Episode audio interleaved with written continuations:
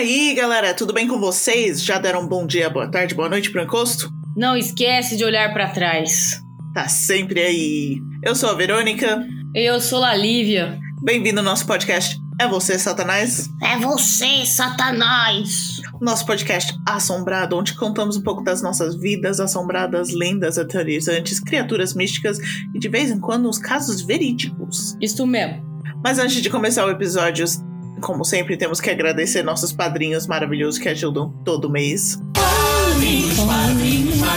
Então, nossos padrinhos lindos são a Amelie, Ana, Anderson Kent, Aninhazinha, Ana Dias, Ariane, Bagre Branco, Branco Bagre, Bárbara dando doces pro encosto não vir, Beatriz Seis, Cabelo, Caio Roque, Camila, Canal da Candy, Carlos Martins, Carlos Schmidt, Carolina Maia, Cássia Rocha, Catarina, Daniel Henrique, Débora, Desirê, Davidson de Touro, Douglas, Eduarda e o Rodrigo to trocou todos os babuínos por uma Kombi.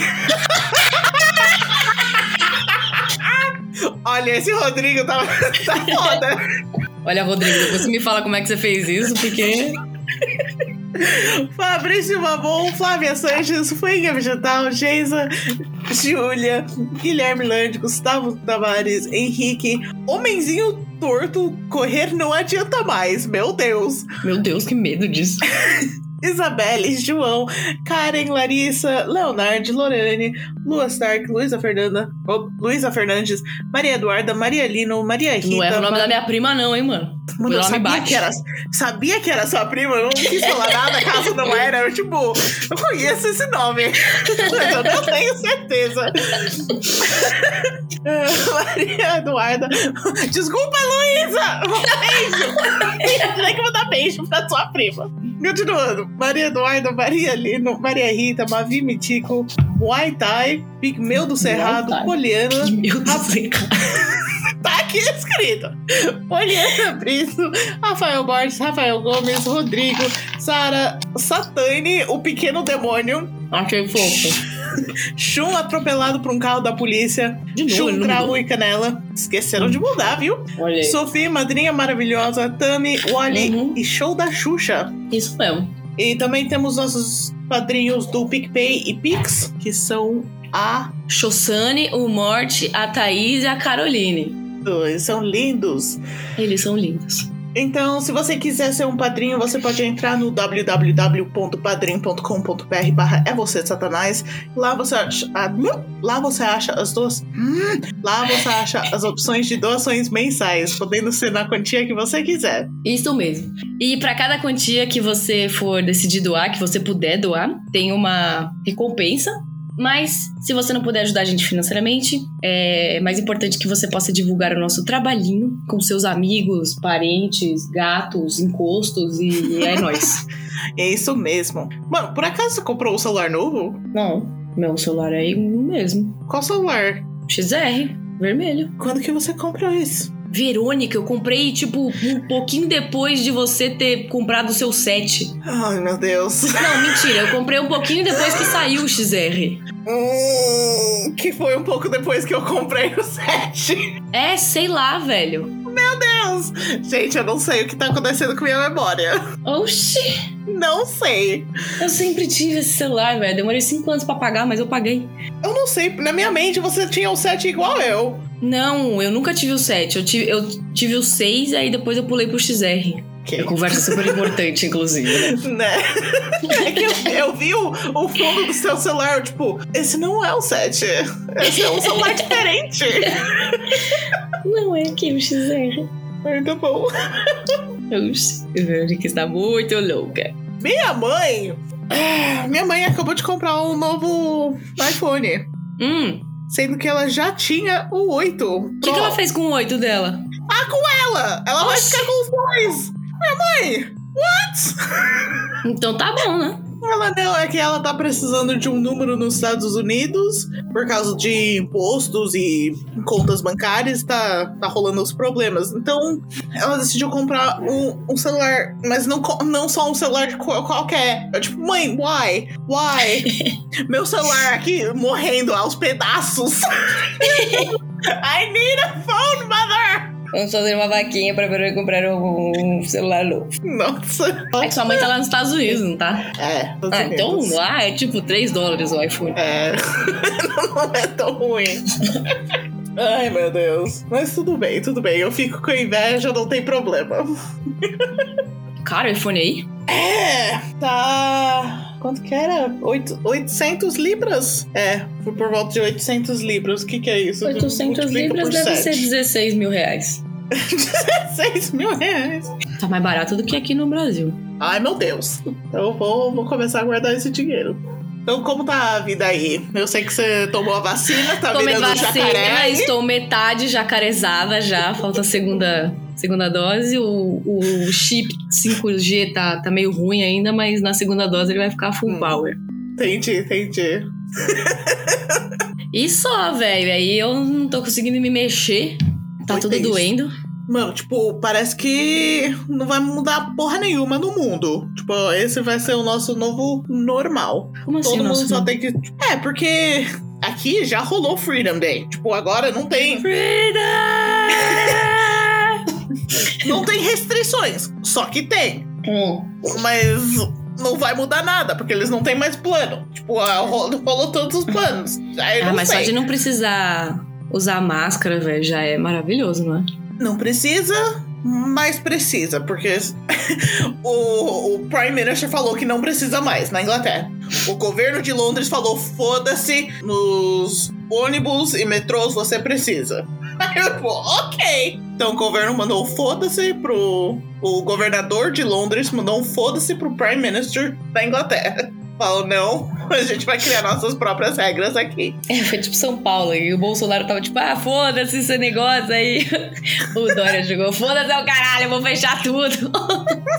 Então, mano, eu saio de casa, eu ainda levo meu, minha máscara, eu vacinada com as duas doses. Qualquer Hum. loja que eu entro, vai a máscara. Hum. O ônibus vai a máscara. Mudou nada. Ah, eu acho que assim, até o a gente erradicar esse vírus vai continuar essa palhaçada. Exatamente, por isso eu acho que, tipo, simplesmente vai ser o nosso novo normal. Que já é o novo normal no Japão, né? Porque lá no Japão todo mundo já usa máscara diariamente. Eu tava pensando nisso, a gente vai chegar nesse ponto do, do Japão, tipo, qualquer coisinha que você tá sentindo um pouco mal, já coloca a máscara, Obrigada, né? O Japão fez isso desde sempre, a gente só aprendeu agora. né? Eu até fiquei surpresa que o Japão foi tão afetada no final, porque eles não. Como que é? Handshake em português? Eles não se cumprimentam dando, Dando a a mão. mão. Hum, não. Tipo, Eles não se, se tocam um no outro. Eles usam máscara quase o tempo todo. Então, Uhum. fiquei meio surpresa quando o Japão começou a ter, ter um monte de número. Ah, é porque, querendo ou não, é um vírus que passa pelo ar, né? Daí é muito. Aí não, não, não importa. Não tem, não tem controle É. mesmo. Se você não ficar num bunker, você vai, pode, pode acabar pegando. Ai, você falou em bunker, me lembrou da série. Eu quero muito que você assista, mas eu sei que você não vai assistir. A série eu de T lá que você falou? É, é do Stephen King, Under the Dome. Olha, eu já tenho, já tenho, assim, eu vou, vou soltar uma bomba aqui, aliás, que fazendo um gancho aí para nosso tema. Vou Hum. soltar uma bomba aqui que eu não gosto do Stephen King. Falei, pronto, É. pronto, falei, pronto, falei. Achou Achei que chato. você gostou do It. Não, eu gostei do It do filme, mas assim, eu não odeio. Não, assim, não odeio, vai. Eu não consigo Hum. ler nenhum livro do Stephen King até o final, porque eu acho ele chatíssimo. Falei, pronto, falei, me julguem. Stephen King não, não suas. Assim, já li a bibliografia inteira do Edgar Allan Poe e do Lovecraft e não consigo ler nenhum livro inteiro do Stephen King. Meu Deus, ok. Acho ele chatíssimo. Podem me julgar, problema de vocês, vocês que lutem. Na verdade, eu nunca, eu nunca li um livro do Stephen King. Nossa senhora, não Tipo, consigo, eu gente. conheço as histórias, mas eu, eu nunca teve o tempo de ler as histórias Você dele. que fala que o Tolkien. Não você, tá, Verônica? Estou falando pro Ah, universo. ah, tá. Tá bom. você que fala aí que o Tolkien descreve até a formiga que estava andando no ladrilho a 200 quilômetros do personagem principal, o Stephen King faz a mesma coisa, tá bom? Então, assim, menos. Ai, meu Deus. Enfim, Under the Dome, tipo, eles não, eles não explicam. A primeira temporada, o Hum. negócio cai do nada, tem sangue, eles cortam uma vaca no meio. Eu fiquei Não. tipo, what the f-? Não gosto de bichinhos morrendo, Verônica. Ainda bem que. Acho que era só esse do, de bicho. Ah, não, tinha Hum. uns pássaros que bateu no, no negócio. Mas aí quando desceu, tipo, tá, vai ser coisa de government ou vai ser coisa de aliens? Aí eu fiquei, tipo, é Stephen King, ele gosta de uns alienígenas, eu acho que é alienígena. Né, não, porra, vai gostar assim de alienígena na puta que pariu. Até as crianças que, que quando chegam perto um do outro ou perto do, da, da Dom, eles começam a ter seizure. O que, que é seizure? Quando eu. Ai, não sei que- como é que é. Tipo, eles começam a tremer e, tipo, Ah, tá, ter. é um, um ataque epilético. Isso. Ah, eles começam a falar: The pink stars are falling in line. What? ok. Aí eles acham um mini domo dentro do domo. E no mini domo tem um ovo brilhante. Eu, Eita, aliens! Vai, virar Attack on Titan daqui a pouco. Sim, é tipo, mano, é coisa de aliens. Deixa eu ver se a Nivea já conhece. Não, gente, eu não vejo série, não suporto. Quando eu sento pra ver uma série, eu acho que eu tô perdendo meu tempo. Como se eu não ficasse que você 16 até horas na conhece, frente tipo, do videogame, né? Acho que minissérie você consegue. Se for série, Sim, série, minissérie. não É, minissérie eu consigo. Tipo, Porque é só uma Chernobyl. temporada. É. Chernobyl, The Mist do, do Netflix. Que achei uma porcaria. o outro do Mansão Rio. Tipo, essas minisséries você É, consegue. tipo isso. Uma temporada pra mim é o bastante. Assim, uma temporada de 6, 7 episódios, 8. Tá, tá é, bacana. quando eles têm uma história pequena, fechada, minissérie é perfeito. Não precisa estender loucamente. Uhum. É, a única série que eu vi com 200 temporadas e 200 episódios foi Game of Thrones. O resto, Verdade. Não, não tenho paciência, não. Tá bom. Então, vamos voltar pra essa bomba que você. É mesmo, né? A gente acabou de sair, tipo, pegou a pauta e jogou fora. Normal. Vamos voltar pra pauta. Porque, Isso. mais uma vez, temos um mês especial. Isso, vamos fazer outro mês especial. Se você não quer mês especial, você que lute. Ai, Mas é assim, gente, eu sou aficionada pela Segunda Guerra Mundial, né? Eu adoro a Segunda Guerra Mundial. Eu gosto de ler livros e estudar e blá blá blá e pipipi papapó. E aí eu queria dividir esse, né, meu interesse com vocês. E aí eu virei pra Verônica e falei assim: eu vou fazer o especial da Segunda Guerra Mundial. Aí a Verônica falou: É. tá bom, beleza. Aí quando eu vi, eu tinha feito o mês inteiro. Então vocês vão me ouvir falando durante o mês inteiro, tá bom? é, na mão da Lívia, gente. Eu tô que nem vocês, vou ouvir a história. Isso. E aí eu separei alguns temas aqui dentro dos acontecimentos da Segunda Guerra Mundial que, eu- que eu acho que tem mais a ver com a nossa linha aqui do podcast, tá? É, então vai ter um pouquinho de aula de história. Eu ia falar, a gente não tá mudando a tema do podcast pra história, não, não. né? É, não, não. A gente não vai mudar o tema de podcast pra história. Tipo, todos os assuntos, obviamente, são acontecimentos históricos, mas Uhum. sempre tem aquela pontinha de, né, da bizarrice humana e Ótimo. coisas assustadoras, né? Porque o bicho mais assustador que existe entre nós é o ser humano. Concordo. É isso mesmo. Então, hoje eu vou falar, é, inclusive até porque dia 6 de agosto, não, dia, é, dia 6 de agosto, vai Então, fazer. É o, isso, amanhã. Vai é o aniversário, né, da, da bomba de Hiroshima. E aí, por causa disso, eu resolvi começar falando da bomba de Hiroshima. Então, vou contar aí um pouquinho como é que foi. Eu vou dar uns detalhes, bem detalhes mesmo, de como foi a, tipo, segundos após a explosão e o que aconteceu depois e contar algumas histórias aí de Meu Deus, então- fantasmas no final também. Meu Deus. Então, Então, já, hoje- já ó, hoje tem tudo. Hoje tem. isso. Hoje tem aula de história, hoje tem aula de biologia, hoje tem aula de física e hoje tem é, fantasma. Então você segura na cadeira aí. Gado, física vindo da Lívia, ok. Não é viado, eu tô muito boa aqui.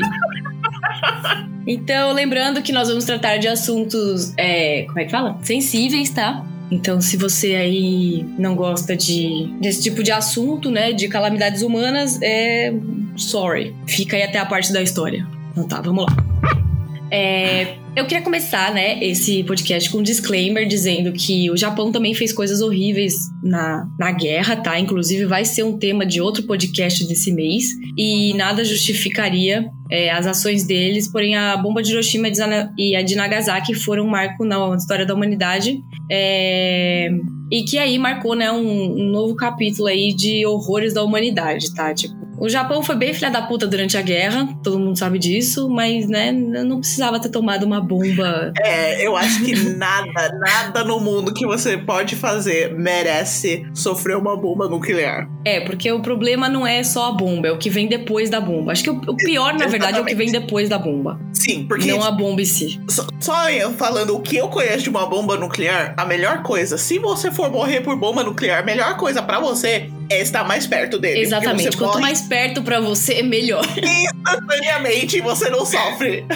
Exatamente, porque olha, se você sobrevive a uma bomba atônica, atônica é foda. É. Então tá, vamos lá, vamos começar na, na hora de. Vamos começar aqui a nossa aula de história. Claramente eu não poderia ser professora, né? Vocês estão vendo aí.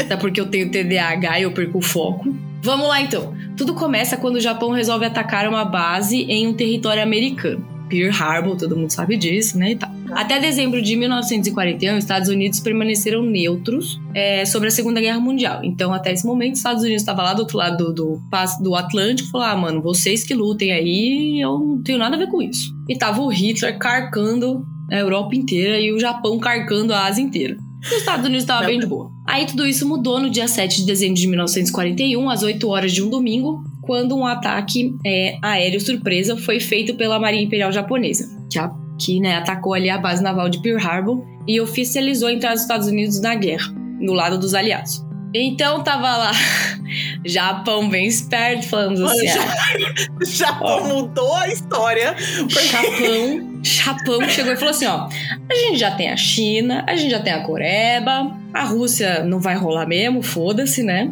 Não é impossível, ninguém que toca que na atacar? Acho que vamos atacar o Havaí, né? É pequeno. É, umas ilhas aqui perto, aqui perto. vamos lá. Ninguém vai nem notar. O problema é que uhum. o Havaí era dos States. E aí os Estados Unidos, como não sabe brincar, entrou com os dois pés no peito na guerra. Chegou é na voadora. Isso. É Nem alongou e já chegou na voadora. Estados Unidos, tipo, ficando fora, mano, aumentando a, a base naval deles, tipo, não tá rolando guerra, a gente vai preparar, mas a gente fica na nossa. Não é, chegar perto, a gente tá preparada. Exatamente. Aí, aí não sabe brincar. Esse ataque é tipo, fuck no, America! É tipo, gente, o Japão nem, nem chegou a atacar os Estados Unidos de fato. Eles atacaram, tipo, uma ilha. Os Estados Unidos chegou. Ah, você tá com a minha ilha? Peraí que eu vou tacar um negocinho aí em cima da sua cabeça. É bem isso. Acho que essa ilha tá, já tava tendo muitos problemas com os Estados Unidos meio que invadindo a ilha, porque a ah, Havaí era, uhum. não era tipo, colonizado que nem o resto dos Estados Unidos. Sim. Então a maioria era na base naval, que é, foi onde eles atacaram. Pois é, Japão esperto como sempre, né? É, então, aí, com os ataques, os japoneses pretendiam deixar os Estados Unidos mais distantes de interferirem na sua supremacia asiática, o que não rolou, hum. né? E só piorou. Obrigado, Japão. Que, o, cara, o cara que teve essa ideia perdeu o emprego no mesmo dia. Mano, eu só tô imaginando a pessoa que deu as ordens lá no governo, no Secret Bunker do Japão, com todo mundo controlando e dando as ordens. Não, virou o cara e falou assim: e se a gente atacar os Estados Unidos? Todo mundo, beleza, beleza. Ah, palmas. Acho que vai dar certo. Então, os Estados Unidos atacou de volta e. Não de deu bom, destru não. Destruiu metade do Japão. Que Exatamente. tipo isso. Aí todo mundo olhando pro cara, vamos atacar os Estados Unidos. Uhum, o cara morreu na hora, é, certeza. Gênio. Ai, meu Deus. Bom, aí durante quatro anos os dois países entraram em diversos conflitos. O Japão foi constantemente bombardeado pelos Estados Unidos, que preparava sua arma definitiva aí, tá? Ainda não tinha desenvolvido é, de maneira efetiva a bomba atômica. E aí, em abril de, no, de 1945, a bomba atômica ficou pronta, tá? Apesar de quase ninguém saber realmente do, do poder do efeito, dos efeitos é. colaterais da bomba, tá? É. E aí eles começaram então a escolher os alvos onde eles vão jogar essa bomba atômica. Eu não entendi por que, que eles escolheram o Japão. Por que não jogou essa porra em cima da cabeça do Hitler, que aí já matava todo mundo ali? Um... Eu sei, na verdade foi rancor, né? Porque ali atacaram a ilhazinha é. deles e ficaram putos.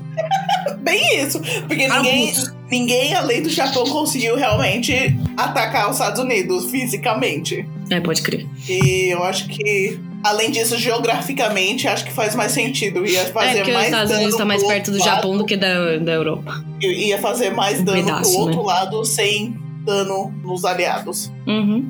sem dano colateral. É porque assim, você pensa, mano, o Japão é uma ilhazinha de merda aí. né? Mano, eles conquistaram a China. Vocês não estão entendendo. Eu vi uns vídeos, tipo, dizendo o que ia acontecer se o Hitler tivesse ganho a guerra, né? Tipo, depois da Segunda Guerra Mundial, a Terceira Guerra Mundial ia ser, tipo, o Japão lutando contra a Alemanha. Porque, tipo, os dois iam crescer tanto que os É. dois iam ter que, tipo, guerrear depois. Então, assim, cuidado, é, eu já dizia o Yoda, né? Não me julgue pelo meu tamanho.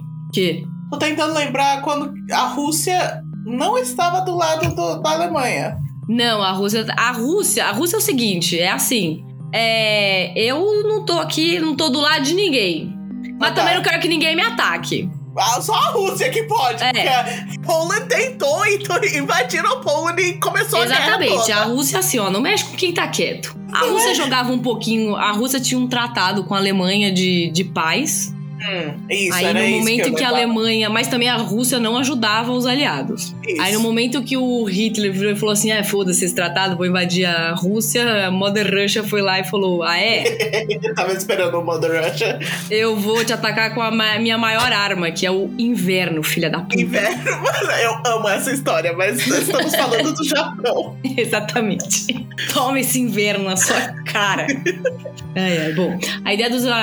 De novo. Então, é, eles tinham alguns critérios aí, né, pra definir onde é que eles vão tacar a bombinha deles. É, esse alvo tinha que ser maior do que 4,8 quilômetros de diâmetro e devia ser uma importante área urbana. A explosão teria que criar um dano definitivo e efetivo. Ou seja, depois que essa bomba explodisse, não ia poder. Sabe, era pra acabar a guerra mesmo. Uhum. E o alvo teria que ser uma área que não havia, não havia sido atacada muito antes de agosto de 1945. Então, assim, várias cidades do Japão estavam sendo bombardeadas. E aí eles queriam pegar um lugar onde não tinha sofrido muito com os- esses, esses pequenos bombardeios, né? Pra causar destruição nervosa mesmo, assim. Até porque eles queriam ver qual era o poder efetivo da, da, da bomba atômica, né? Que eles não Uhum. sabiam ainda.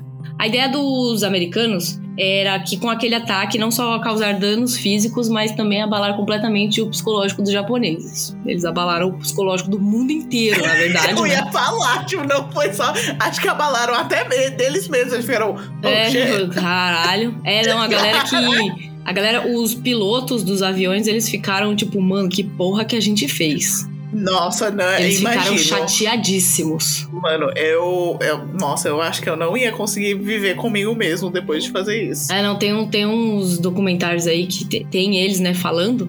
Eles, mano, a galera ficou chateadíssima, sério. Dá até dó deles. Né? Bom, enfim, real, eles- eles, tavam- eles não sabiam o que, que eles É, estavam eles não jogando sabiam o que era, eles só estavam cumprindo ordens. Pra eles era uma bomba, tipo, Normal já. é uma bomba Vou grande. usar essa bomba É. é, especial grande. Beleza. É tipo isso. Vamos ganhar a guerra. Pum. What the fuck was that? É bem isso. Ai, A credo. única ordem deles era assim: joga essa porra e voa de volta como se não houvesse o amanhã. É, tipo, taca e vaza, mano.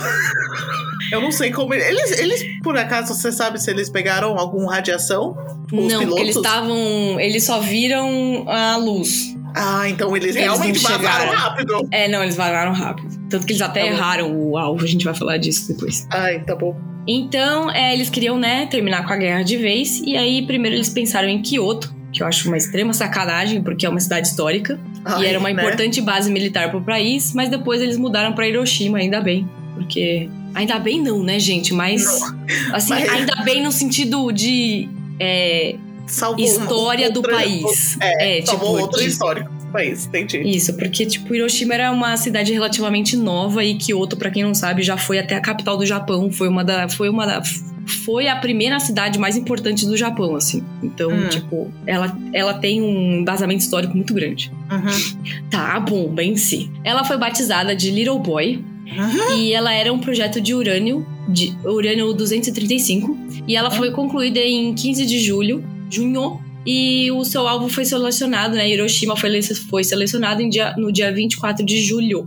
Ela pesava 4 toneladas, ela tinha 3 metros de comprimento e 71 centímetros de largura, ou seja, era um- Era uma grande. bombona, né?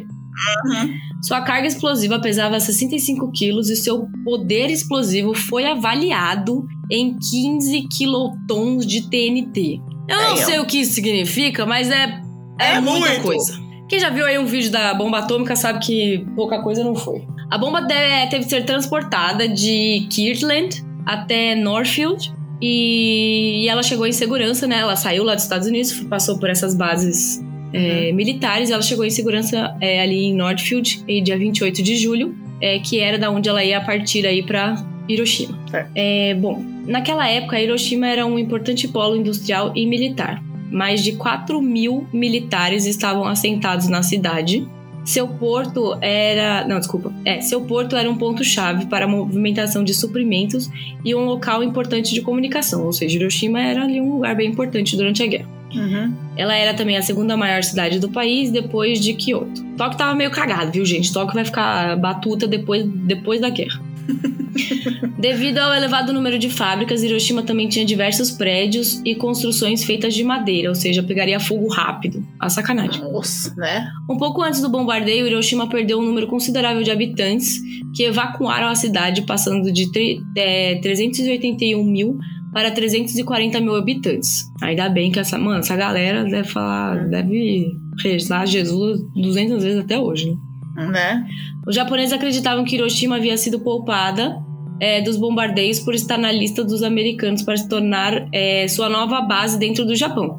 Então, tipo assim, os cidadãos japoneses já estavam prevendo aí que o Japão ia perder a guerra. E aí, tipo, como Hiroshima não, não tinha sofrido grandes danos, eles acharam que os americanos iam invadir por ali Hum, pra certo. tomar o lugar, entendeu? E aí, eles, por Aham. isso que eles saíram, tá? Eles não saíram porque eles receberam aí, tipo, a informação de que aquela era uma bomba atômica. Não, eles estavam achando que os Estados Unidos iam entrar no Japão por Hiroshima. Por isso que eles saíram de lá. Mano, vamos- esperar uma invasão. Não. Só que invasão, a gente só vai destruir. Bom, vamos lá. No dia 6 de agosto de 1945, o B-29 chamado Enola Gay, é, do, do, do esquadrão 393, ele decolou com a Little Boy de Northfield. E aí eles foram indo lá, né, em direção... Northfield é um. É uma ilha. É uma ilha? É. Não era aquele, aquelas naves que os aviões pousavam? Não, Tá não, eu acho que era uma ilha. Era uma Tá. ilha. Ok. A tripulação ia enfrentar um voo de 6 horas. Nossa, meu sonho é ficar 6 horas do Japão, velho. e aí eles tinham que enfrentar esse voo de 6 horas só com uma bomba atômica no porta-malas, né? Imagina a tensão. Nossa, mano, suando.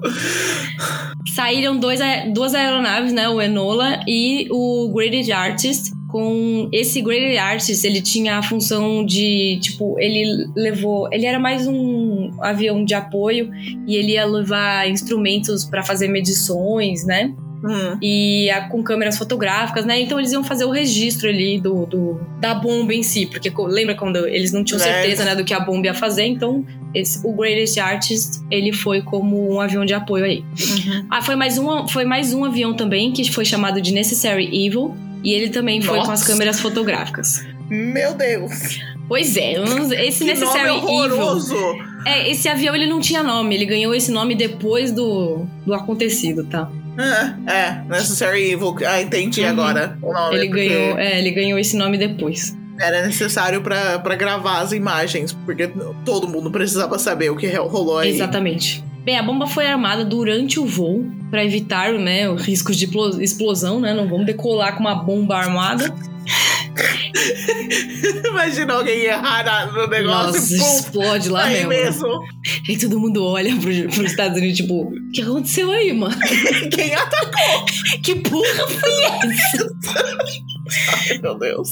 Gente, é, é foda porque eu assisti um anime que chama Retalha. Hum, E é um anime muito engraçado, porque assim, ele trata da- dos acontecimentos da, da Primeira e da Segunda Guerra, mais da Segunda, da segunda Guerra, como se os países fossem personificados. Tipo, eles personificaram os países. Ai, eu então lembro tem, de você tipo, me falando. Tem a Alemanha, tem o Japão, e eles são pessoas. E, e é Uhum. muito engraçado. Então, tipo, depois que eu vi esse anime, quando eu vejo alguma coisa de história de guerra, eu vejo os países, sabe? Tipo, Ah, imagino. enfim. Eu vou mandar um negócio pra você. Que esse anime, essa história do anime me lembrou. Ah, quem desenhou? Meu Deus do céu, que pesadelo! Mas vai vir nos outros. Nossa, o Putin! Jesus. Alguém desenhou os líderes dos países no estilo, nos poses do Ai, Jojo, maravilhoso. Do Canadá é muito lindo. bom. Meu Deus, o Kim Jong-un. A China. Ô, sério, mano, vocês têm que ver retalha, é tipo muito engraçado. É, indicação de anime, gente. Ah, os outros não tem graça, só o Putin que tem graça. O Canadá também. Mano, o. o Você viu o Donald- segundo post? Não, peraí, eu que eu tava. Meu Deus. Não. França. Da França é horroroso. Da Alemanha. Chegou no Brasil? Meu Deus, que pesadelo! Não, não. Ai, meu Deus. Nossa, Verônica, eu tô traumatizada com esse agora. Nossa senhora. Eu vou fingir que eu não vi isso, vamos lá. Então tá, eles seguiram aí com as bombas, com a bomba desarmada, né? E eles armaram a bomba só 30 minutos antes do lançamento. Aí durante os, os dias 6, é, 5 e 6 de agosto, Hum. nos é um pouco confuso, gente, porque nos Estados Unidos era um dia e no Japão era outro, tá? Então calma. Os Estados Unidos mandaram diversos aviões passarem por Hiroshima, só que era tipo. Só pra galera meio que se acostumar a não ter. Tipo, tocava a sirene, mas como não tinha bomba, tipo, a galera começou. É tipo um filme de terror, tá ligado? Que ele vai te deixando tranquilão e aí do nada ele joga um susto Uhum. na sua cara. Foi bem isso. Sei. Uhum. Então, tipo, passava ali uns aviões e tal. É... Só que como não tinha nenhum ataque, a galera foi ficando tipo, ah, whatever, né?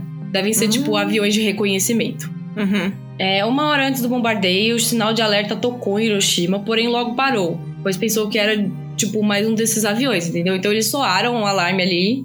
Só que Ai. ele não ficou muito tempo ligado, então a galera, tipo, nem, nem procurou abrigo nem nada. Uhum. Às 8h15 da manhã, a Little Boy foi lançada. Ela levou 44,4 segundos para cair. Pra quem não sabe, aqui é uma coincidência engraçada. É, quatro em japonês é, tem duas No! leituras.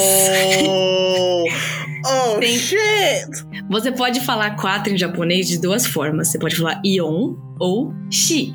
As pessoas não gostam de falar shi, o número, e elas também não gostam do número 4 no Japão, porque shi também é, é uma das leituras da palavra morte. Mano, e pra, Então, se você for no cair em 44,4, puta que pariu, é morte triplicado aí. Exatamente. Então, tipo, se você reparar no Japão, não tem, tipo, apartamento 4, não tem um andar número 4, porque é coisa de superstição deles lá. É que nem o 13 nos Estados Unidos, as É, pessoas tipo tentam isso. evitar. Exatamente. Mas lá o bagulho é bem mais sério, assim, tipo, Hum. eles não põem o número 4 em quase nada, assim. Tá. E aí, então, né, a bomba levou aí 44,4 segundos pra cair, né? E ela caiu de uma altura de 31, 31 mil pés. Que, Hum. segundo a minha matemática louca aqui, deu 9.400 metros. Se eu errei, desculpe. Tudo bem. E ela não, de- assim, ao contrário do que as pessoas pensam, tipo, a bomba não detonou quando ela atingiu o chão, tá? Ela detonou a 580 metros acima da cidade. Então tinha um timer? É, tipo, ela tinha um timer, ela não precisava, tipo, bater pra fazer a explosão. Ela tinha um Hum. timer ali. Uh, Que ela intenso. não era acionada por pólvora, né? Porque a pólvora precisa ter um, um, Um contato impacto. pra ser acionada, né? Como ela era uma bomba química, era só a reação acontecer que ela explodia. Tá, isso deu tempo pro Enola e os outros aviões viajarem 11,5 quilômetros antes de serem atingidos pela onda de choque. Aí respondendo a sua pergunta, se eles não pegaram Uhum. radiação, não, porque eles conseguiram se distanciar bem. Então, 11 quilômetros era o suficiente pra evitar a radiação, talvez. Não, onda de ar. choque, você falou. É, a onda de choque. Ah, então, aí tem onda de choque, aí vem a Primeiro- radiação depois. Isso, a radiação então, vem eles ainda estavam depois. mais longe, entendi. Isso. entendi. E eles estavam no ar, bem acima, assim, entendeu? Onde eles não estavam próximos da onde, a da onde aconteceu a explosão, entendeu? Tipo, as pessoas estavam muito mais próximas da onde aconteceu a explosão do que eles. Tá. O ponto do alvo era uma ponte chamada Aioi, que é, ficava em cima de um rio bifurcado, então era fácil de ver lá de cima, né? Era um ponto assim que você ia enxergar sem muita é, dificuldade, que ficava bem no centro de Hiroshima. Só que devido ao vento que fazia aquele dia, é, e também eles lançaram a bomba acho que um pouquinho antes, é, o alvo não foi acertado e foi direto para um hospital que chamava Hospital Shima. Então ele explodiu bem em cima de um hospital. Então eu vou falar ainda bem. Porque, como eu falei, a melhor coisa para o melhor lugar pra ser numa bomba atômica Uhum. é bem no bem em cima da, da explosão. Então Sim. todo mundo naquele hospital. Mas é, se eles tivessem, se eles tivessem acertado o alvo, de qualquer forma o hospital ia ser desintegrado. Exatamente, mas como foi em cima do hospital, foi tão instantaneamente, não é- Sim. duvido que foi um milissegundo. Eles nem saberam. Ele, tipo, Eu vou falar dessas coisas de segundos. mortas. Então, ok. Tá. Quando a explosão né, aconteceu, ela teve uma força aí de 16 quilotons de TNT, ou seja, bem acima do que eles tinham. é, eles tinham previsto 15 quilotons. Uhum. E aconteceu uma explosão de 16 quilotons de TNT. Só E eles 15 pro consideraram- 16 não parece muito, mas É, em 15 questão de bomba é. é, então, por, por ser quilotons, é, É. gigantesco a diferença. Uhum. E, ah, inclusive aqui, um, um fun fact aqui. Hum. A explosão foi considerada ineficiente. Os anos... A, é, é, é, a, a reação química gerou apenas 1,7% da capacidade total que ela poderia atingir. Damn! É, então, assim, a explosão Uma não quanti- foi... Essa, Tipo, não essa chegou nem à porcentagem metade. Com a, me- com a mesma quantidade de químicas, tipo. um Exatamente, erro, eles esperavam uma explosão muito maior. Oh, shit! Nossa, Tipo, então deve ter se fosse- empacado alguma coisa e aí, tipo, foi. Não, não foi a quantidade certa de químicos, sabe? Tipo. E eles consideraram ineficiente. Então a explosão poderia ter sido muito maior. se alguém puder fazer a matemática disso pra saber como seria o dano se fosse 100% eficaz com aquela quantidade de químicas. Tem um site aí fala, que ele. fala pra nós, porque eu quero saber o que, que os Estados Unidos poderia ter feito tipo, de ruim com o mundo. Porque, pra mim, se, se fosse 100% eficaz, acho que destruiria o Japão inteiro. Acho que atingiria. Ah, um rombo na Terra. país. É praticamente aquele asteroide que matou os dinossauros. Exatamente, eu sei por aí. Tem um site, eu não lembro o nome do site agora, mas que ele calcula. Tipo, Hum. você pode jogar bomba atômica em qualquer lugar e ver se ela vai chegar onde você tá, entendeu? Ai, que, que, que site interessante. Não sei que site é. Se você quiser procurar enquanto eu tô falando aqui, procura. Mas é um site em inglês aí, é, é engraçado. Vou dar uma pesquisada então. Então ela teve aí, foi considerada uma explosão ineficiente, só que ela causou uma destruição num raio de 1,6 quilômetros e incêndios subsequentes em até 11 quilômetros. E aí o lado do japonês, né? Em Hiroshima o dia acontecia normalmente quando um clarão enorme foi visto por diversos quilômetros. Um minuto depois, um estrondo muito alto. Então os japoneses estavam lá vivendo, aí do nada eles viram um clarão e depois um som muito alto. E o que, Hum. que aconteceu durante. Só durante esses dois acontecimentos, tá? Durante o clarão e o som. É, morreram 70, de 70 a 80 mil pessoas. Cara. Desse, desse número, é, 20 mil eram soldados. 30% da população de Hiroshima morreu naquele mesmo dia e outras 70, e- 71 mil pessoas ficaram feridas. Então, além das 70, vai, das 80 mil pessoas que morreram na, na mesmo, no mesmo dia, outras 71 mil ficaram feridas. Aí, duas notas que eu encontrei. Ah, depois eu vou passar, no final do programa eu falo a bibliografia, eita, bibliografia que eu usei pra fazer a pauta, tá? Pra vocês, se vocês quiserem ler. É, aí eu achei dois é, fatos aqui interessantes. O primeiro é que o relógio da torre da Universidade de Hiroshima parou três dias antes da explosão, às 8h15, que foi exatamente quando a bomba foi a bomba atingiu Hiroshima.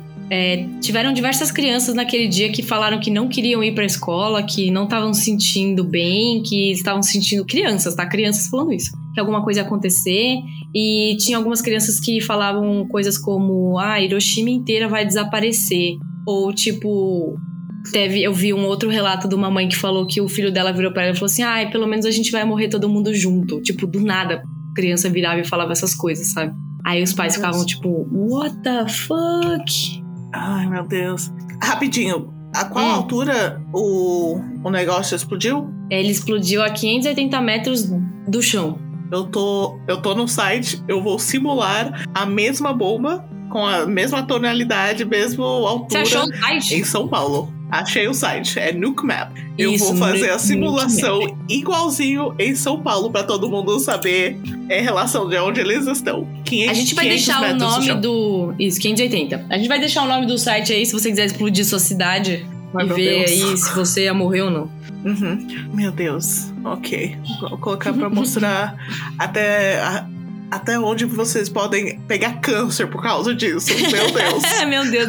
Então dá Mano, pra esse você. site é mu- muito. É o interessante, né? Dá pra você ver tudo. Uhum. Fire... Nossa, é crater! Eu quero, eu quero ver o crater que vai ser deixado. Detonate. Eu coloquei São Paulo. Por que, que você tá me mostrando Edimburgo? É, e ele mostra a animaçãozinha da bomba. Mano, estimado fatalidades: 7 milhões 116 mil e 90 mortes.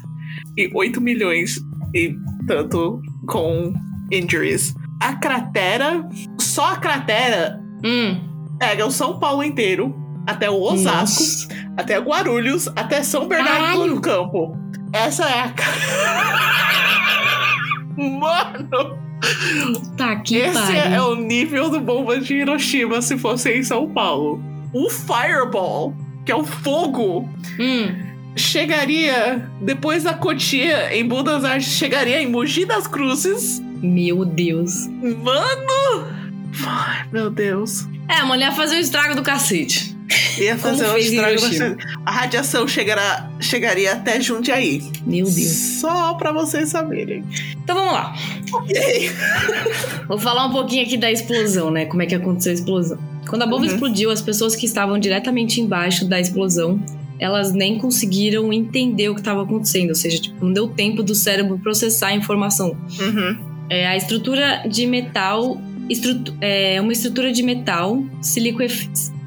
De novo. Uma estrutura de metal se, liquefa se liquefaz no exato momento. A, é, as pessoas não deixariam sombras impressas. Isso exatamente embaixo da bomba atômica. Para quem estava ali bem embaixo da bomba atômica. Isso, isso que, essa sequência de ações que, que eu tô falando é o que aconteceu.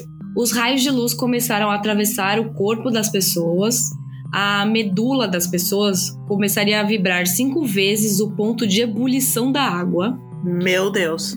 Os ossos ficariam instantaneamente incandescentes e a pele ela desgrudou da carne e ao mesmo tempo explodiu.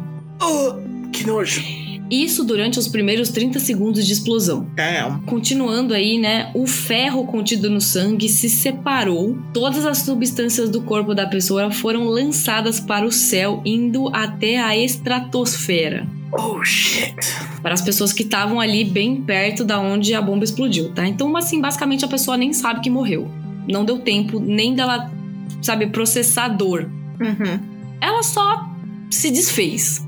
A quatro quadras do epicentro, as pessoas que também morreram, as pessoas também morreram quase que instantaneamente, e elas, essas aí sim acabaram deixando suas sombras impressas, ou seja, tipo, a sombra da pessoa ficou impressa no chão, no chão, na parede, o que seja que for. Sabe onde tem referência a algo similar? Pompeia. Também, mas de, de em mídia, Homem de Ferro 3. Tem a explosão e o, tem as sombras das pessoas. Ah, é mesmo, é. Então- Que eles fazem até o memorial lá, né? Uhum. Então. É, as plantas também foram impressas, inclu- incluindo as que caíam e nunca chegaram no chão. Imagina isso, gente. Tipo, uma folha tava caindo e aí, tipo, ela deixou a sombra dela no chão, só que ela nunca encostou no chão. Os raios gamas e X eram expelidos em todas as direções. É, o centro da explosão chegou a ter três. é, não, desculpa. O, o centro da explosão chegou a ter mil vezes o ponto de ebulição da água. Pra quem não sabe, o ponto de ebulição da água é 100 graus, tá? As pessoas no epicentro experimentaram uma das mortes mais rápidas da história e nem sequer conseguiam imaginar que teriam morrido, antes mesmo dos nervos começarem a perceber a dor. As pessoas já tinham deixado de existir. Ou seja, como a Verônica falou, o melhor lugar para você estar em uma explosão atômica é embaixo da bomba. Exatamente. Você não sente nada. Você pisca e você Isso. já tá morto. As pessoas que se encontravam mais distantes do epicentro, cada pessoa teve uma percepção diferente, que eu achei isso muito curioso. Alguns viram um clarão seguido de um silêncio e então uma onda de choque. Outros já escutaram, é, viram o clarão e aí depois eles, eles escutaram uma, uma enorme explosão e aí depois eles viram luzes verdes, azuis e amarelas. Então, dependendo de onde você estava, você teve uma percepção diferente do, do, do esquema de acontecimentos, tipo. Uhum. Que geralmente quando a gente pede, a gente pensa numa explosão, a gente pensa na luz, e aí vem o som e aí vem a onda de choque, né? Teve gente Uhum. que não escutou som nenhum, tipo, ficou silêncio. Mano. Só viu, a, só viu a luz, silêncio e aí uma onda de choque, assim. É, mesmo que distantes, os que tiveram o infeliz acaso de olhar pra explosão perderam os olhos na hora. Tipo, o olho não é ficou cego, tá? O olho derreteu. Que É. nojo. E qualquer pessoa ao ar livre e exposta ao clarão da bomba recebeu queimaduras aí de não sei quantos graus, gente, porque. É, radiação termal. Então, tipo, É. nem é o fogo, é tipo É, só de só. o, ca- o calor, tipo, É, radiação de calor. calor mesmo, Uhum. que deu queimação de te- terceiro grau. Credo, mano. É, por toda a cidade, os cabos de telefone, né? Uhum. E tecidos, eles evaporaram. E só alguns poucos edifícios se mantiveram em pé. Porém, muitos outros foram arrastados inteiros, tá? Pensa assim, não caiu só um pedaço, o edifício inteiro foi arrastado da, da onde ele tava. Meu Deus. Eu tô procurando a temperatura que precisa pra evaporar cabo e plástico. Olha, é muito alta. Os sobreviventes relatam que o silêncio que se fez de- depois da explosão foi ainda pior do que a própria explosão. Então, tipo, aconteceu a explosão, é, veio luz, veio onda de choque, veio tudo, acabou. Na hora que acabou tudo, tipo, imagina aquele silêncio. É tipo um Uhum. silêncio do fudeu, entendeu? Mano, eu imagino, tipo, Japão inteiro deve ter tipo, ficado silêncio, tipo. Não, isso é muito engraçado porque, tipo, teve cidades bem perto de Hiroshima que não, Não tavam- perceberam? Não. Credo. Mas vai ter um momento onde o Japão inteiro vai ficar em silêncio e eu e até me arrepio quando eu falo disso. Mas vamos lá. Ai, ok. Ai, que susto. Teve uma moça que ela tava dentro de casa e ela tava vendo seu filho brincar do lado de fora. Então, né, tava Uhum. lá, vida normal, o brin- filhinho brincando do lado de fora, tava brincando perto de um, de um laguinho lá, um rio. Né, que o Japão tem vários rios que passam assim. E Uhum. aí ele tava lá brincando no momento da explosão, né? Que eles estavam lá acontecendo. Eles estavam a 2 km do epicentro. Então é uma distância aí considerável, né? É, O que aconteceu? Enquanto a mãe foi protegida, né, entre aspas, pelas paredes das da casa, ela viu seu filho virar um relâmpago branco, depois uma coluna de fumaça e ela viu o filho dela evaporando indo pro céu. Em- Isso em questões de segundos, tá? É, logo depois a casa Mano. dela foi levantada pelo ar e caiu no rio, onde o menino tava brincando. Mano, É muito chocante nossa, a, minha alma arrepiou. Imaginar essa cena de ver o seu filho sumir na sua frente assim. Credo. Isso tudo eu tirei de livros que tem relatos de japoneses, tá, gente? Então, Uhum. depois eu falei pra vocês que depois eu deixo o nome dos livros, vai ter na publicação também do Instagram. Corre lá pra você ver. É, tinha também, esse é o que, nossa, esse que me deixa mais arrepiada. Tinha uma professora, né, que ela tinha deixado os alunos dela brincando no pátio, enquanto elas penduravam umas folhas com as lições de caligrafia das crianças, né?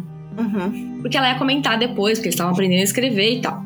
Aí, quando aconteceu a explosão, ela também estava a 2 km do epicentro. Ela pensou que tinha caído uma bomba bem perto dali. E aí, seguindo os protocolos de segurança, ela se abaixou e esperou, né? Porque assim, como o barulho foi tão alto, ela falou: mano, essa bomba caiu do meu lado, eu vou morrer, adeus. Então ela só, Uhum. tipo, se abaixou e esperou ela, que ela fosse morrer. É, ela só testemunhou o brilho, né? Ela viu o brilho, e aí ela não viu mais nada depois. Durante alguns segundos e aí foi e aí como ela não viu mais nada né? Ela resolveu levantar. Nessa que ela levantou veio a onda de choque. E aí o vidro né da escola ali é, entrou voando da janela né? Uhum. que vid- o vidro explodiu. E quando ela finalmente conseguiu levantar ela notou que as crianças não estavam mais lá fora. Só tinha trapos de roupas Ai, credo. e aí, a- um- é interessante, tá, gente? Mas não entendeu isso como interessante e bom, tá? É interessante Hum. de, um- de uma perspectiva científica, vamos dizer assim. Aham. É, lembra que ela tava pendurando, né, a folha. A Uhum. folha tem. A folha é branca, né? E a tinta é preta. Uhum. O que aconteceu? Toda a pele dela, que não foi coberta pelo papel, ardia muito. Ou seja, tipo, nas frestinhas entre um Uhum. papel e outro, onde ela ficou em pé, ela Uhum. notou que ardia muito a pele dela. A Ai. tinta preta dos papéis havia absorvido toda a luz e desapareceu instantaneamente. Ou seja, ela pregou papéis com Uhum. tinta e ela levantou e viu papéis sem tinta. Meu Deus. É, A luz que atingiu a professora seria o equivalente a ficar 4 a 5 dias sem pausa exposto ao sol. Uf. Então, é. assim, ó, a queimadura nervosa. A caligrafia dos alunos, ou seja, o que os alunos tinham escrito no papel, que desapareceu, ficou marcado na pele dela pra sempre. Então, tipo, ela tinha a letra dos alunos que ela viu desaparecer. Não viu desaparecer, né? Na pele dela. Mano, eu quero chorar. É muito triste, né? Credo. Credo. Imagina É. ter. Nossa. Eu não sei explicar isso muito bem, tá, gente? Eu sei que vão ter ouvintes que explicaram muito melhor, vão, vão saber explicar muito melhor. E aí, se você quiser mandar uma mensagem pra gente explicando isso que eu vou falar agora, depois manda aí que depois a gente reposta lá no Instagram. Tipo assim, as pessoas que estavam usando algum tipo de roupa preta naquele dia, a roupa Hum. preta ou mais escura, ela queima na hora. Porque o preto absorve todas as frequências de luz. Então, Uhum. e aí quem tava usando Isso. roupa branca e mais, mais Refle- clara, Refletiu um pouco. isso refletiu e elas não tiveram queimaduras tão severas. Então, tipo assim, pra quem conhece o uniforme japonês de escola, ele geralmente é feito por uma blusa de cor branca e uma Uhum. calça ou saia de cor preta. A maioria, tá? Não são todos assim. Então, assim, a maioria dos alunos, eles ficaram da cintura pra cima ok e da cintura pra baixo todos cagados. Que horrível.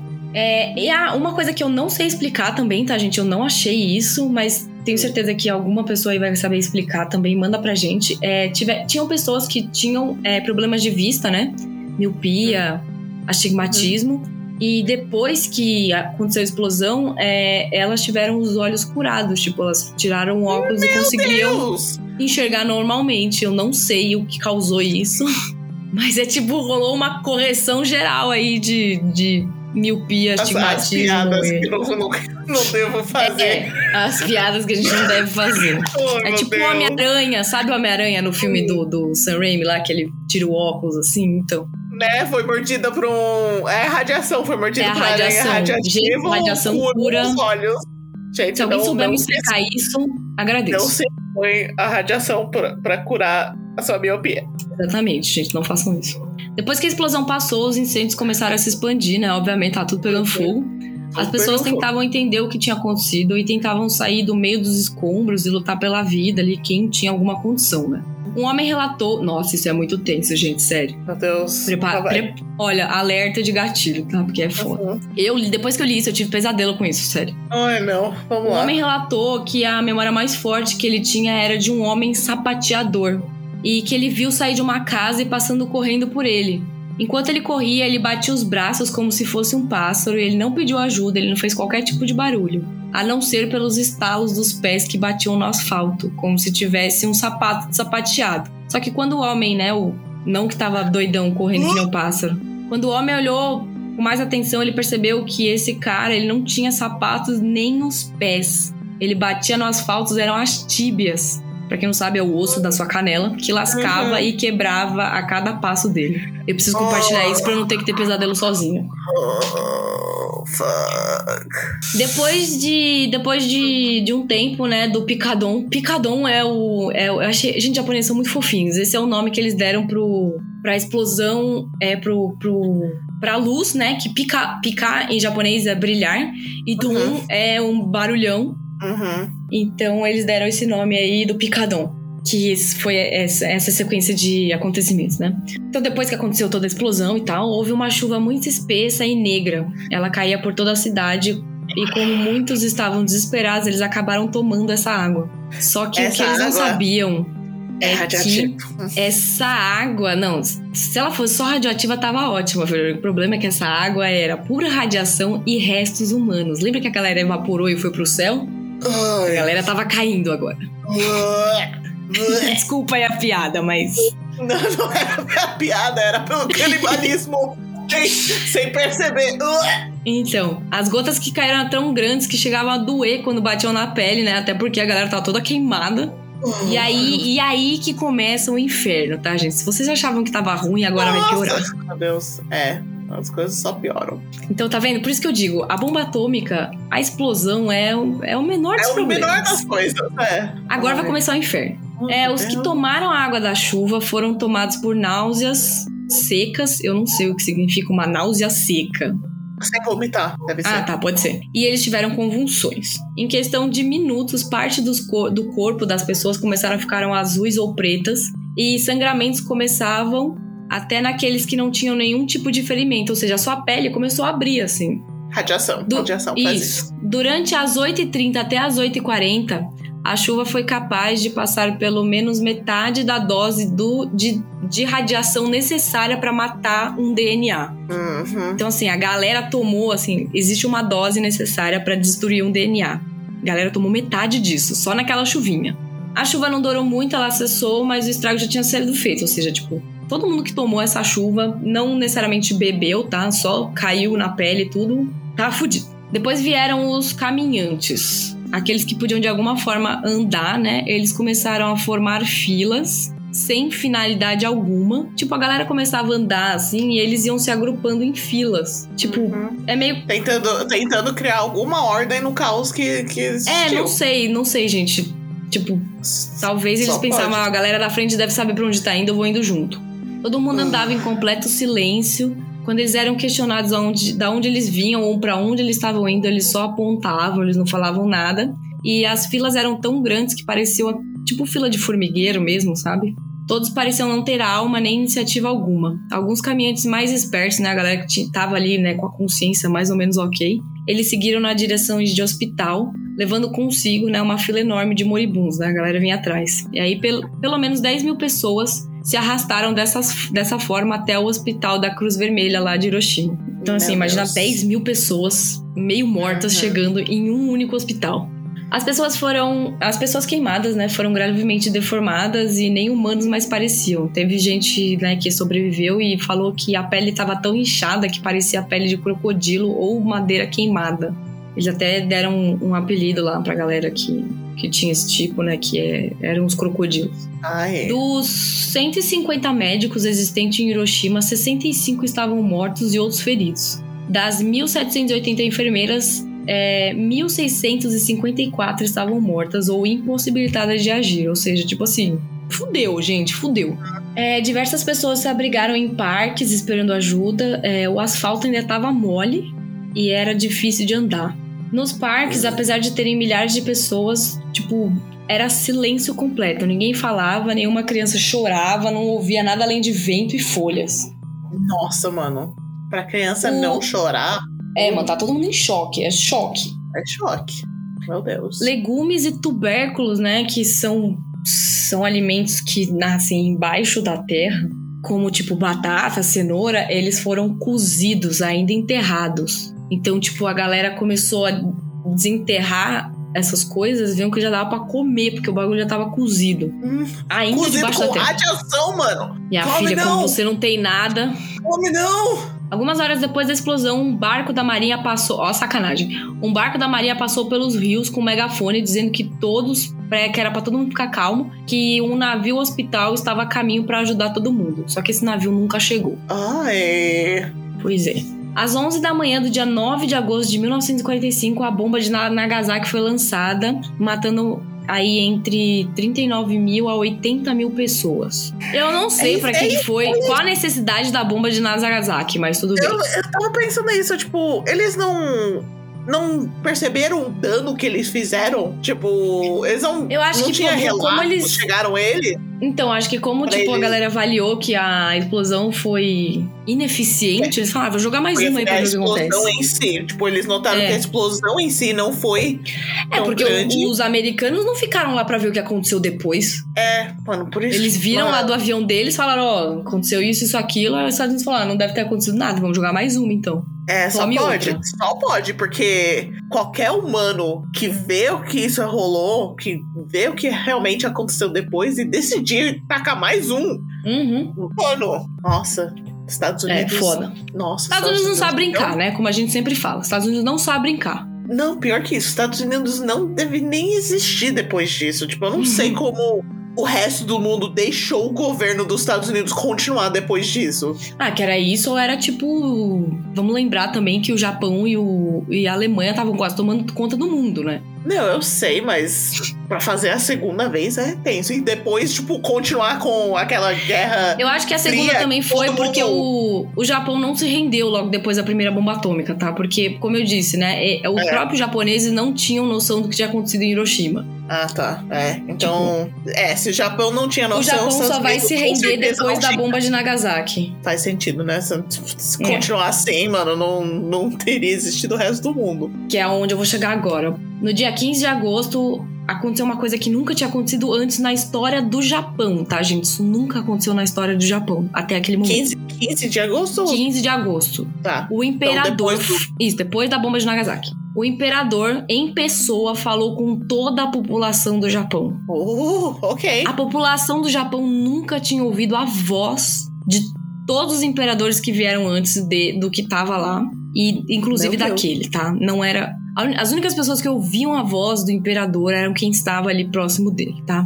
É, para quem não sabe, a figura do, do imperador no Japão é muito importante. Ela é cultuada como se fosse um deus, até, tipo, segundo a mitologia do Japão, a Materazo é a deusa do sol, que foi quem fez o Japão. E o, a linhagem do imperador descende diretamente da deusa do sol. Então, por isso que ele é, tipo, ele é uma pessoa muito importante. Tá. Então, comparando Ele- com a Inglaterra, tipo, mais importante que a rainha. exatamente, é, exatamente. Tipo, você sabe a que figura. todo mundo é com a rainha aqui. Então lá é, É. tipo, três vezes pior. Tipo, Sim, aquela A pessoa é galera pouco. ama o imperador, assim, galera real, assim, a figura do entendi. imperador pra eles é muito importante. Ok. Nunca antes o cidadão comum, né, pessoas normais, haviam ouvido a voz de algum imperador. Então ouvir um pronunciamento dele no rádio foi tipo um evento por si só. Uhum. Ô gato, você pode decidir se você vai entrar ou sair, porque tá frio. Nossa, mano, é nesse momento que tipo, o Japão deve, tipo, mano, tá acabando o mundo. Teve Exatamente, pro imperador. gigantes, O é. imperador tá falando com todo mundo. Acabou, acabou a vida.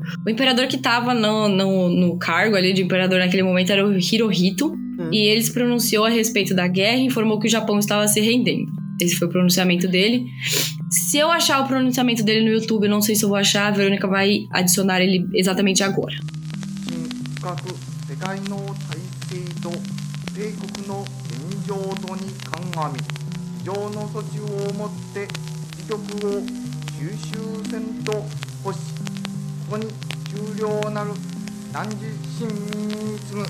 Uhum. E é isso aí. Ou então, assim, imagina o que foi para um japonês que nunca ouviu a voz do imperador na vida, ouvir ele falando diretamente com você no rádio. Tá, agora vamos falar um pouquinho do que aconteceu depois da bomba, tá? Os efeitos do pós-bomba.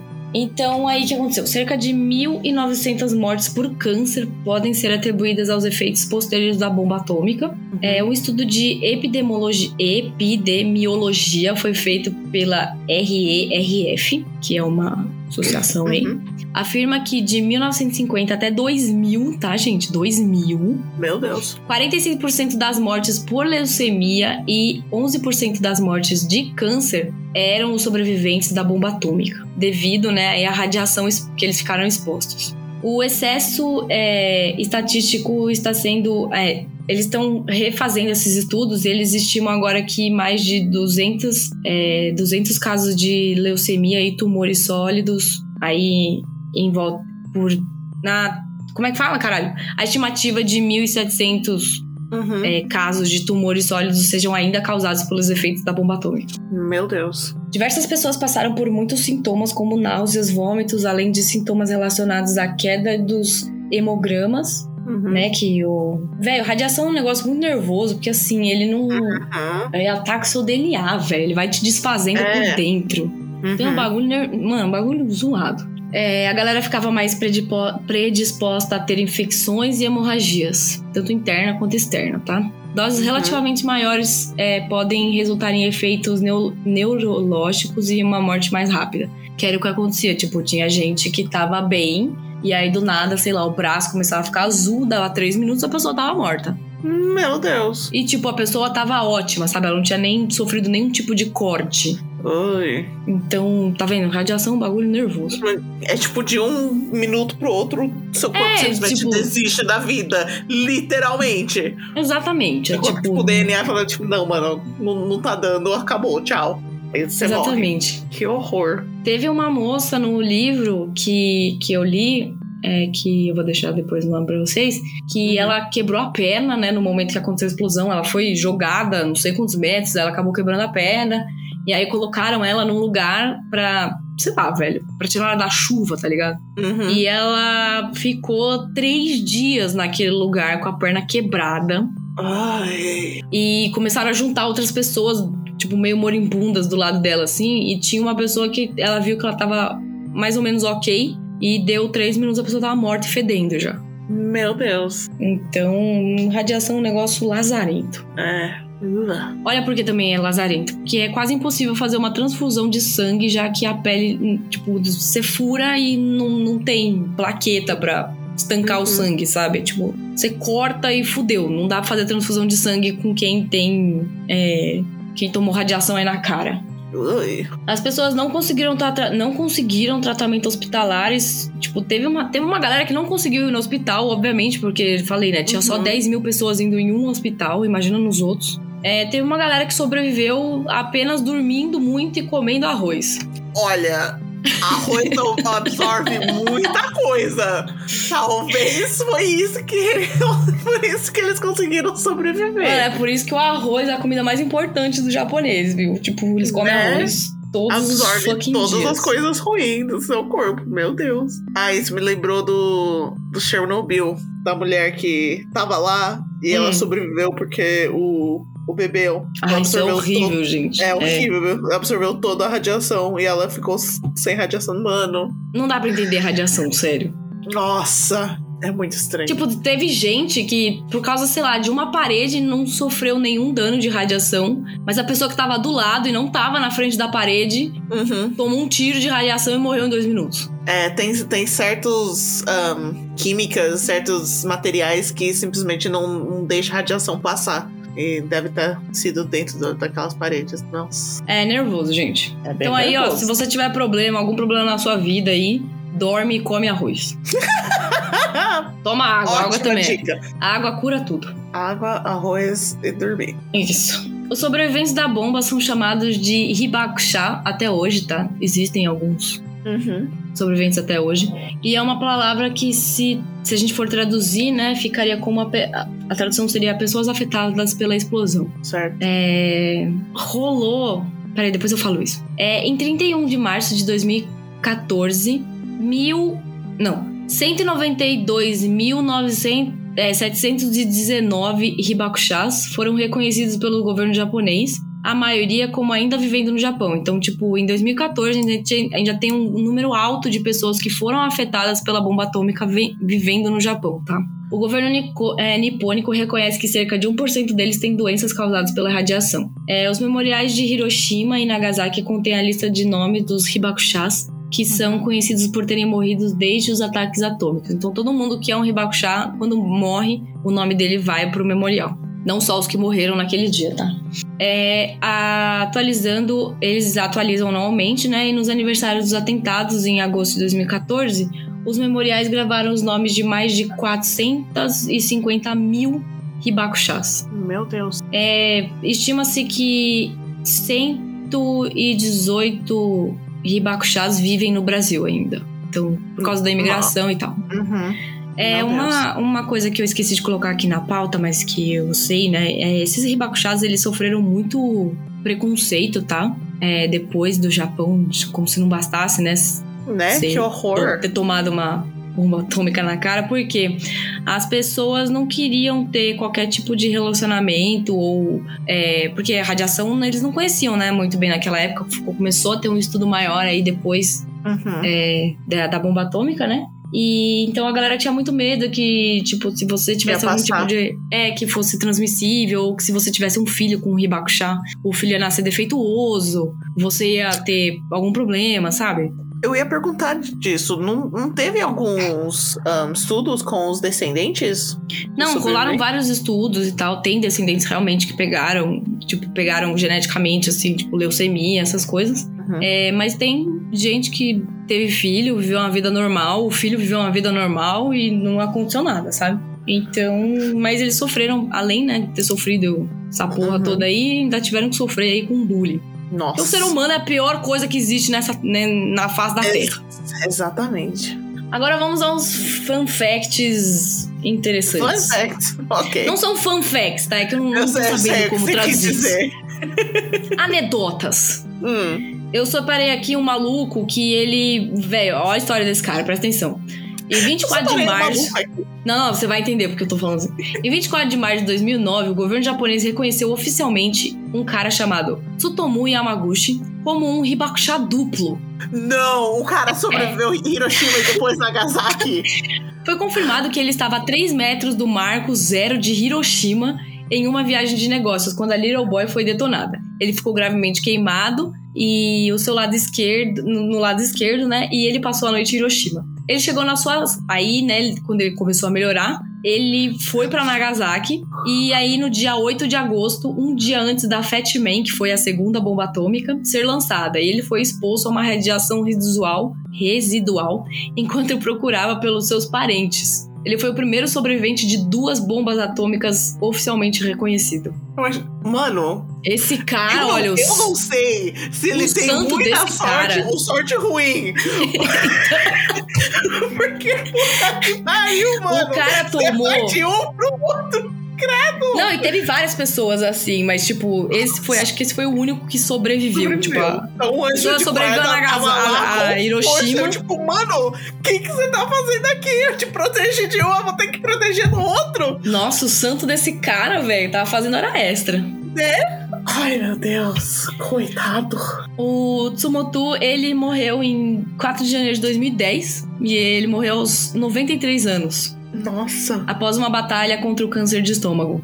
Ou seja, não basta ter sobrevivido a duas bombas atômicas, o cara viveu até 93 anos. Tem um documentário que saiu em 2016 que chama Twice Survived, Survived, Uhum. The Double eh, Atomic Bomb of Hiroshima e Nagasaki, que falou aí desse, desse mano aí. Nossa. Ele, inclusive, esse documentário foi exibido na- nas Nações Unidas, tá? Então ele é um bom documentário, se você quiser. Uhum. Aí, é, todo mundo conhece a lenda dos mil tsurus, né? Você conhece, Vê? Mil surus, não. Aquele que você faz. Você faz Sei. origami de mil Sei. passarinhos e aí você Sei. pode fazer um pedido. Era. Essa lenda, ela já existia no Japão, mas ela ficou muito mais famosa depois da bomba atômica. Uhum. E é uma história muito triste. Ah, meu Deus. e eu vou vai. contar ela resumidamente aqui pra vocês. Não chorem. Não chore, Ok. Verônica. Vou chorar. Então, além da- Vamos lá. O que aconteceu, né? É, logo depois da bomba de Hiroshima, é, uma menina chamada Sadako Sasaki, ela tinha dois anos quando a bomba explodiu e ela estava a apenas 1,6 quilômetros da, da- do, do ponto lá do epicentro. A menina tomou chuva negra ela quis- e ela cresceu sem qualquer tipo de complicação. Tava Nossa. Ok, beleza. Não vamos tentar entender radiação. Em novembro de 1954, Sasaki desenvolveu inchaços em sua nuca e atrás da- das suas orelhas. Certo. Esses em janeiro de seriam 19... linfodos. Isso, é reação. É. Em 1955, se, é, formou-se púrpura em suas pernas, né? Tipo, ela tinha bola, bolotas roxas na perna. Ai. E subsequentemente ela foi diagnosticada com leucemia maligna aguda do linfonodo.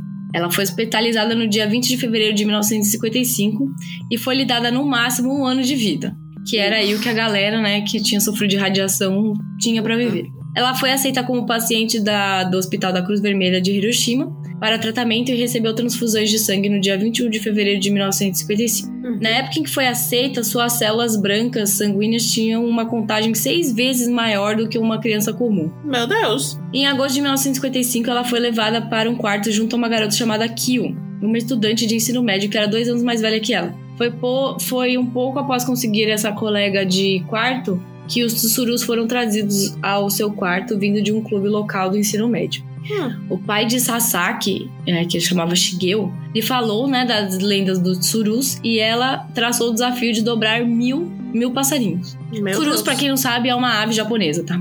Parece uma cegonha. Apesar de ter tido muito tempo livre durante os seus dias do hospital, Sasaki não tinha muito papel. Ela usava in- invólucros de medicamento e o que mais ela conseguia arrumar. Isso incluía ir ao quarto dos outros pacientes, pedir pelos embrulhos dos presentes, então ela ficava lá caçando papel. Hum. Ela tinha um melhor amigo chamado Chizuko é, Hamamoto e ele Uhum. trazia papel da escola para que ela pudesse usar.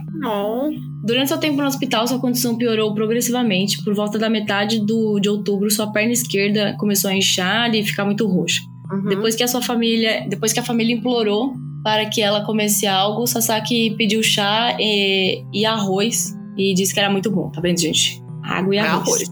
Então ela agradeceu a sua família e eles foram, essas foram as suas últimas palavras. Então a menina acabou morrendo, né? Porque era de se esperar. É, Junto da família e amigos, Sasaki morreu na manhã do dia 25 de outubro de 1955, aos 12 anos de idade. É, uma versão popular da história diz que Sasaki faleceu pouco antes de atingir o seu objetivo de dobrar mil tsurus, tendo dobrado apenas 644 antes de morrer. Oi. E que seus amigos teriam completado, né, o resto Haiti chegando a mil. Uhum. E eles foram enterrados juntos com a menina. Entretanto, em uma exibição na qual apareceu no Museu Memorial da Paz de Hiroshima, afirmou é, que pelo fim de agosto de 1955, né, que foi quando ela morreu, Sasaki havia atingido o objetivo e continuou dobrando e já ela chegou a dobrar 1.300 de surus. Nossa. Então essa aí a gente diz que essa é a origem aí da, da lenda dos mil surus, que se você do- é, fizer né, o origami de mil desses passarinhos, você pode pedir alguma coisa. Meu Deus. E é muito vê- trabalho pra um pedido, mas. É, né, mas mas esse é exatamente ser isso que eles querem passar. Foda, né? É isso que eles querem passar, sabe? Tipo, se você quer alguma coisa, você tem que trabalhar duro pra isso. É que nem. É que nem acho que é, é brasileiro, né? A promessa. É, não é brasileiro, né? Acho que todo mundo foi promessa. Eu nunca tinha ouvido disso. de- Até pessoas do Brasil me falaram, ah, fiz promessa. Eu fiquei tipo. Ah, eu acho que é Ué. uma coisa mais cristã do que brasileira, não sei. Ai, pode ser, mas de qualquer Ah, forma. gente, eu é não conheço, tipo eu não voto de conheço coisa cristã. silêncio. É, Essas coisas aí. é, qualquer coisa que, tipo, precisa de trabalho pra ganhar um pedido. É, tipo isso. Mas aí é uma história relacionada à bomba de Hiroshima que eu achei interessante. Uhum. Agora eu vou falar um pouco do Parque Memorial da Paz de Hiroshima, né? Que foi ali. É o parque, né? Que existe hoje em homenagem. Uhum. Então, o parque ele tem a cúpula Genbaku, que Ok. tá dentro do parque, né? Que contém diversos outros monumentos erguidos posteriormente. Essa cúpula, pra quem não sabe, é- era a sede do Banco Sumitomo e foi um dos únicos prédios a ficarem mais ou menos inteiros Hum. depois da explosão, tá? Porque ele não ficou inteiro. Ele tá do mesmo jeito que ele tá desde que, é, que explodiu, tá? Eles Uhum. conservam ele do mesmo jeito. É, vai ter fotos no Instagram dele, tá? Então vai lá ver. Uhum. E tem um outro é, que eu não, não fica dentro do parque, mas você sabe aqueles portais japoneses que são dois pauzinhos e um pauzinho atravessado em cima? Sei, sei. Uhum. É, teve um, um especificamente que não. O cara não sofreu nem arranhão. Nossa, E ele tava bem próximo. beleza. E aí eles dizem que o, esse portal japonês não caiu porque os demônios ficavam sentados em cima. então não caiu por causa disso. É. Bom, o que, que tem no Parque de Memorial da Paz de Hiroshima? Tem estátua de duas crianças da bomba atômica em memória das crianças que morreram vítimas né, da bomba, obviamente. Uhum. E tem uma foto da criança da Sadako Sasaki, que foi essa criança aí dos Tsurus que eu acabei de falar. Uhum. É, tem é, um memorial com as cinzas de 70 mil vítimas não identificadas. Uh. Tem o cenotafio, cenotafio das vítimas coreanas em homenagem aos cerca de 20 mil coreanos mortos nos, nos dois bombardeios, tá? Uhum. Tem um memorial com a inscrição Descanse em paz, pois o erro jamais se repetirá. Hum. Tem a chama da paz que permanece acesa é, até que a ameaça de aniquilação nuclear deixe o planeta Terra. Ou seja, eles só vão apagar aquele fogo quando não existirem mais é, nada nuclear que possa ameaçar aí. Tipo, não só armas, pode ser tipo Nossa, por- indústrias. Por que que isso não é mais um, public knowledge? Tipo, por que que pessoas não conhecem? Porque É não porque a galera caga, né? Porque a galera. Né, mas essa é caga. uma coisa muito forte, tipo, a chama de paz que só vai ser. Nossa, mano, Não, que lindo! A hipocrisia maior é que em 2013, lá quando teve o, o tsunami, Hum. o tsunami foi em cima da onde? Da, da usina nuclear que tem no Japão. Hum. Vamos desligar essa porra? Tem também o sino da paz que os visitantes podem bater em honra da paz mundial, ou seja, você pode ir lá, né? Tum. Uhum. Tem a sala nacional. Tem a Nossa. Sala Nacional Memorial da Paz de Hiroshima, que inclui a Sala da Lembrança, com re- reconstituição de 360 de Hiroshima após a bomba, ou seja, tem uma sala, tipo, bem, bem imersão, assim, sabe? Que você entra e tem uma reconstituição de como tava ali. Então a sala é formada por 14, é, 140 mil ladrilhos, Hum. é, que foi o número de vítimas até o final de 1945. Tem o Museu Memorial da Paz de Hiroshima e tem as Portas da Paz, cinco portas de 5 metros de altura com a palavra paz escritas em diversas línguas. Hum. Então, se você for aí a Hiroshima e quiser visitar o Parque Memorial da Paz, é isso que você pode ver. Ou você pode usar aí o Google. Maps, Google, Google Maps Satélite. não, Google, como é que é? Google Earth Google Earth. e que é passear aí pelo parque. Acho muito legal, já fiz 45 vezes, recomendo. Pra você que não tem grana pra ir no Japão. Você fez No Google. Eu No ia Google perguntar Earth, se você é. foi quando você tava no Japão. Não, você foi não. pra Hiroshima? Não, não fui pra Hiroshima. Porque eu passei mal pra caralho no. Como é que Eu fala? imaginei, é por isso que eu, eu no, ia no perguntar. World tipo, Trade Center eu tenho um tentar, pouco né? de medo. É, eu tenho um pouco de medo de ir ali perto, no, no Parque da Paz, né? Imagino. Ai. Então, Agora se eu for, vamos- eu vou ter que ir sozinha. Não, eu vou com você, não tem problema. Só Tá que aí bom. agora eu já sei que eu vou, eu vou me preparando Ah, tá. espiritualmente. Você pra vai... isso. Entendi. Porque, porque quando a minha mãe resolveu no World Trade Center, foi assim: ah, estamos perto, vamos no World Trade Center. Eu, puta que Ai, não tinha tempo de preparar, entendi. Não. Ok. Engraçado que a pessoa tem medo de ir pra Hiroshima, mas pra floresta dos suicidas ela não tem, né? Hum, é. A hipocrisia. Agora chegamos no momento que todos mais que- queremos ouvir, que são as histórias de fantasmas. Isso. Eu separei aqui alguns relatos, todos obviamente ligados com a Uhum. bomba de Hiroshima, tá? E tem uns aqui que dá, dá um pouco de, de frio no cu. Ok. Deixa eu tomar minha água aqui e aí a gente começa. Vamos lá. Ó, primeiro relato. Tem uma amiga que trabalha como fisioterapeuta em um hospital de Hiroshima há alguns anos. É, que tinha e ela tinha afinidade de ver coisas de vez em quando. Ela Uhum. disse que uma das suas colegas enfermeiras do hospital sempre ti- tiravam o dia 6 de agosto, o dia que a bomba caiu, de Uhum. folga e nunca saíam de casa, porque parece que todos eles saíam em massa da cidade de Hiroshima no dia 6, fantasmas desfigurados vagando pelo rio e áreas é, curvizinhas, né, ali perto. E isso sempre a perturbou muito. Nossa, imagino. É, se a gente Também for, fomos. a gente não A vai gente no não vai em 6. agosto. A gente Obrigada. não vai em agosto. Em agosto, né? Que é pra ter um- uma média assim bem, bem grande. Sim, meu Deus. Nossa, eu imaginei os fantasmas naquela fila que você falou. É, mano, porque tem gente que não sabe que morreu. Nossa, que horror. Tem gente, tem. A maioria das pessoas não sabe que morreram. Também. Ai, meu Deus. Bom, continuando aqui, essa mesma pessoa fala: também fomos no Parque Memorial, onde costumavam a- haver uma instalação militar que foi bombardeada para lançar alguns fogos de artifício. Então, tipo, eles lançavam fogo, fogos de artifício. Eles lançam, né, no dia da comemoração. Uhum. Comemoração assim, né? Do Not Forget. É. E ela foi e. Peraí, aí tem, um- tem essa fogo de artifício, né? E essa amiga dela foi descansar no carro um pouco depois. Mais tarde, ela me disse que um grande grupo de figuras vestidas com uniformes militares é, passava pelo carro ali e observava ela de todos os lados. Ai. Pois é. Outro relato.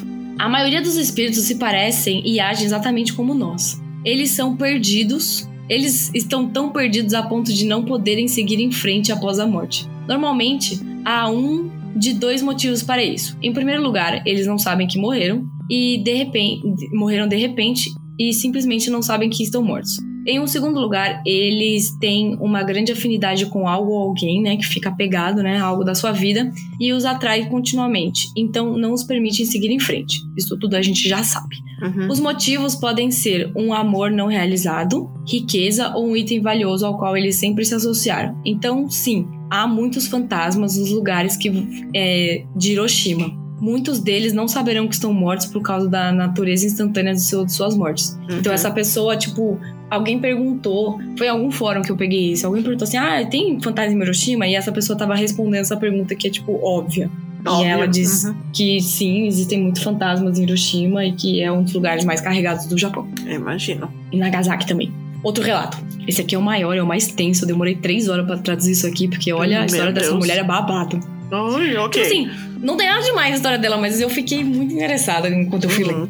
Tá, então Ok. vamos lá. A casa em que eu morava ficava na beira de um pequeno arrozal nas margens de um afluente raso. Afluente, pra Verônica que não deve saber, é um riozinho. Tá, obrigada. É, e ela tava ali morando no bairro de Otagawa. Esse lugar tranquilo foi um dos melhores locais que eu já morei e graças ao rio estava fresco, mesmo que quente. Agosto no Japão é muito quente, tá, gente? É, é já, é verão lá, tá? Uhum. É, descobri que morava. é, ela descobriu que morava bem perto de Hiroshima. E, não- e aí, depois que ela descobriu isso, ela não conseguia mais parar de pensar nisso. Que não é todo dia, né, que você descobre que mora ali perto da onde a bomba caiu. Uhum. Talvez essas imaginações tenham sido um fator no que segue, ou talvez a minha sessão do rio fosse o que os míticos irlandeses chamam de thin place. Não sei se você vai saber explicar o que é isso, Vé. Thin place? É, eu traduzi aqui o que ela falou, que é assim, é onde a tela entre o mundo nosso, o mundo físico e o mundo espiritual é mais fina. Então, É. perto desses rios, né, esses riachinhos, é onde dá pra, né, rolar aí uma, uma viagem espiritual. É. falam que o Thin Place é um lugar onde alguém consegue andar nos, nas duas, nos dois mundos. Uhum. É um local onde os mundos estão fuzidos juntos, tipo, tão, tão densamente. Fuzidos não, fundidos. Fundidos, obrigada. Mais uma palavra inventada pela Verônica. Fuzidos. Obrigada. Copyrighted.